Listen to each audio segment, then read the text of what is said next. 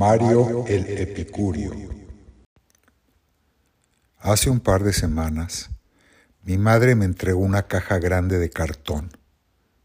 Ella me comentó que la tenía guardada en la cochera desde quién sabe cuándo y que al abrirla observó que contenía objetos personales de mi niñez. En la caja encontré algunos objetos que adornaban el librero de mi antigua habitación, diplomas, dibujos, mis diarios, muchos llaveros y un solo libro.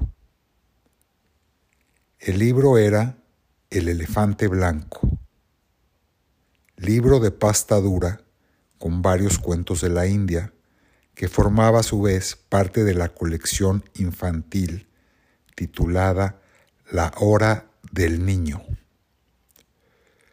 Los cuentos son bellísimos, pero las ilustraciones en color son algo de otro nivel, realmente impresionantes. Estuve un largo tiempo leyendo y recordando las historias, pero sobre todo disfrutando de la calidad de los dibujos que eran como pequeñas obras de arte. Me vinieron a la mente recuerdos de otros libros de esa colección, como uno titulado Duraznito, que era una serie de cuentos japoneses también con fabulosas ilustraciones. En ese momento recordé que unos años después ya estaba yo leyendo las versiones abreviadas de la Odisea y de la Isla del Tesoro. Por supuesto que estas ediciones venían ilustradas, y recuerdo que pasaba más tiempo observando los dibujos que leyendo los textos. Esas ilustraciones de piratas, así como las de cíclopes y sirenas, me causaban un mayor impacto que la historia misma. En todos los libros que mencioné anteriormente, el autor y el ilustrador eran dos personas distintas. Pero hay casos como el de Alicia en el País de las Maravillas y La Sirenita, por poner un ejemplo, donde sus primeras ediciones fueron ilustradas por sus autores, o sea, por Lewis Carroll y por Hans Christian Andersen, ambos también excelentes dibujantes. En otra edición, de las muchas que existen, de Alicia en el País de las Maravillas, Salvador Dalí fue el encargado de realizar las ilustraciones. Recordé que David Hockney había ilustrado algunos cuentos de los hermanos Grimm y recordé también que Pablo Picasso ilustró más de 150 libros y que Henri Matisse ilustró, entre otros libros, una edición de Ulises de James Joyce. Mezclando todo lo anterior, me surgió la idea para la plática de hoy, la cual va a tratar de escritores famosos que fueron grandes pintores, así como de pintores famosos que fueron grandes escritores. Espero no confundirte con tantos artistas, pero estoy seguro que te vas a sorprender con algunos datos. Vamos a comenzar pues con escritores que pintaban. El primero que voy a mencionar es a Víctor Hugo, autor de Los Miserables y El Jorobado de Notre Dame. Víctor Hugo pintó más de 3.000 cuadros en tinta con una técnica magistral. Algunos críticos de arte lo nombran inclusive como precursor del estilo modernista. Sus cuadros no tuvieron difusión mientras vivía, ya que él los presentaba en exhibiciones solo para su familia y amigos. Te invito a que busques sus pinturas en Internet para conocer a detalle su vasta obra. De igual manera, te recomiendo buscar las pinturas y dibujos de los poetas Federico García Lorca de España y de Rabindranath Tagore de la India. Estilos muy diferentes entre sí, pero ambos muy talentosos. La poeta Silvia Plath era también una extraordinaria pintora. Produjo una obra cargada con colores intensos que es importante conocer. los escritores rusos León Tolstoy y Fyodor Dostoyevsky eran excelentes dibujantes, y los manuscritos de sus más grandes novelas cuentan con innumerables dibujos de personajes y paisajes citadinos y campestres.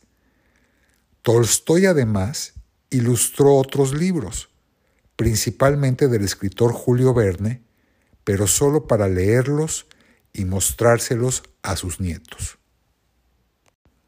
Un dato al margen es que aunque estos dos autores fueron contemporáneos y longevos, Tolstoy y Dostoyevsky nunca se conocieron en persona.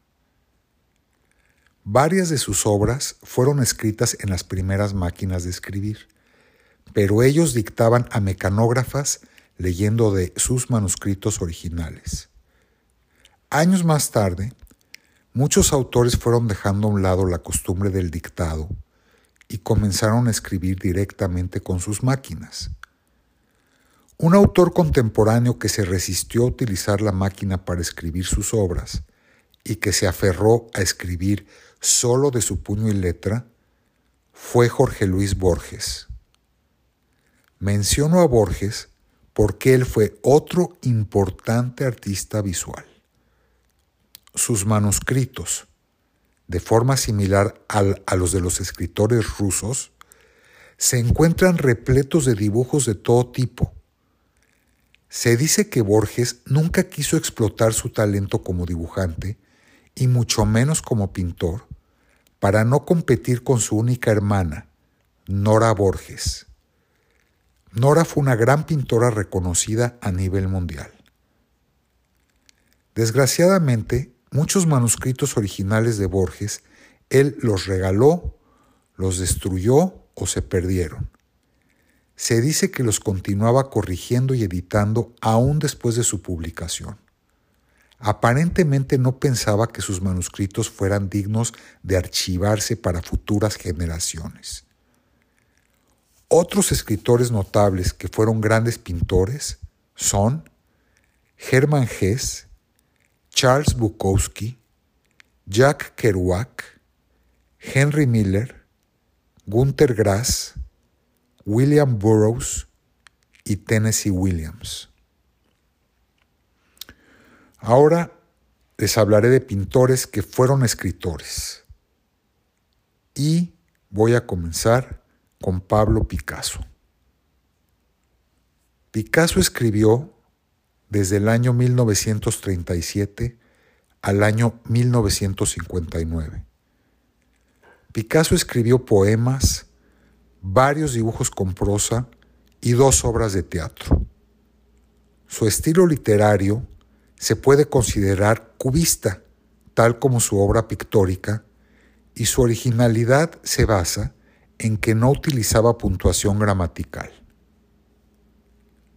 Salvador Dalí escribió dos guiones cinematográficos con Luis Buñuel, una novela completa y un cortometraje para Walt Disney. Su estilo literario, al igual que su estilo visual, se considera surrealista. Vincent van Gogh no escribió novelas ni poesía, pero escribió muchas cartas. Se estima que más de 3.000, principalmente a Teo, su hermano menor. Estas cartas representan un tesoro invaluable que hoy son consideradas un acervo de la humanidad. Al igual que Van Gogh, mucho sobre el carácter e ideas de Frida Kahlo lo podemos conocer a través de sus cartas y sus diarios. Las frases sobre diversos temas que surgen de los escritos de Frida reflejan una inagotable sabiduría y sentido del humor. Vasily Kandinsky y René Magritte son dos grandes pintores que también fueron excelentes escritores. De Kandinsky te recomiendo leer dos libros fundamentales titulados, el primero, De lo espiritual en el arte y el segundo, Punto y línea sobre el plano. De René Magritte busca el libro titulado simplemente Escritos, donde se reúnen textos recopilados de sus cartas, poemas, prosa, ensayos, manifiestos y entrevistas. Merece una mención especial en este maravilloso cóctel de escritura con arte visual el artista William Blake, hombre que fue poeta, pintor, ilustrador, impresor, artesano y profeta. Un artista polifacético que se inventó su propia categoría y que fue de enorme influencia para personajes como Jim Morrison y Ram Dass. Quisiera agregar que no solo hay pintores que escriben, sino que también existen y existieron pintores que cantan, como lo son Miles Davis o David Bowie, ambos creadores de varias magníficas pinturas. Además, de vez en cuando, encontramos gente que sabe cantar, pintar y también escribir.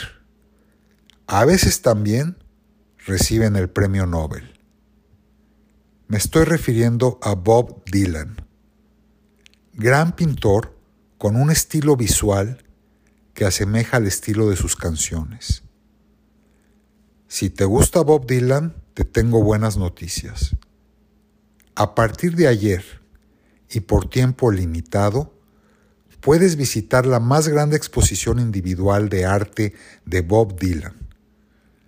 En el evento se incluyen cuadros originales que datan desde 1960 hasta la fecha, más 40 cuadros nunca antes mostrados al público. La exhibición se encuentra en el Museo Patricia and Philip Frost Art Museum de la ciudad de Miami dentro de la feria de Art Basel.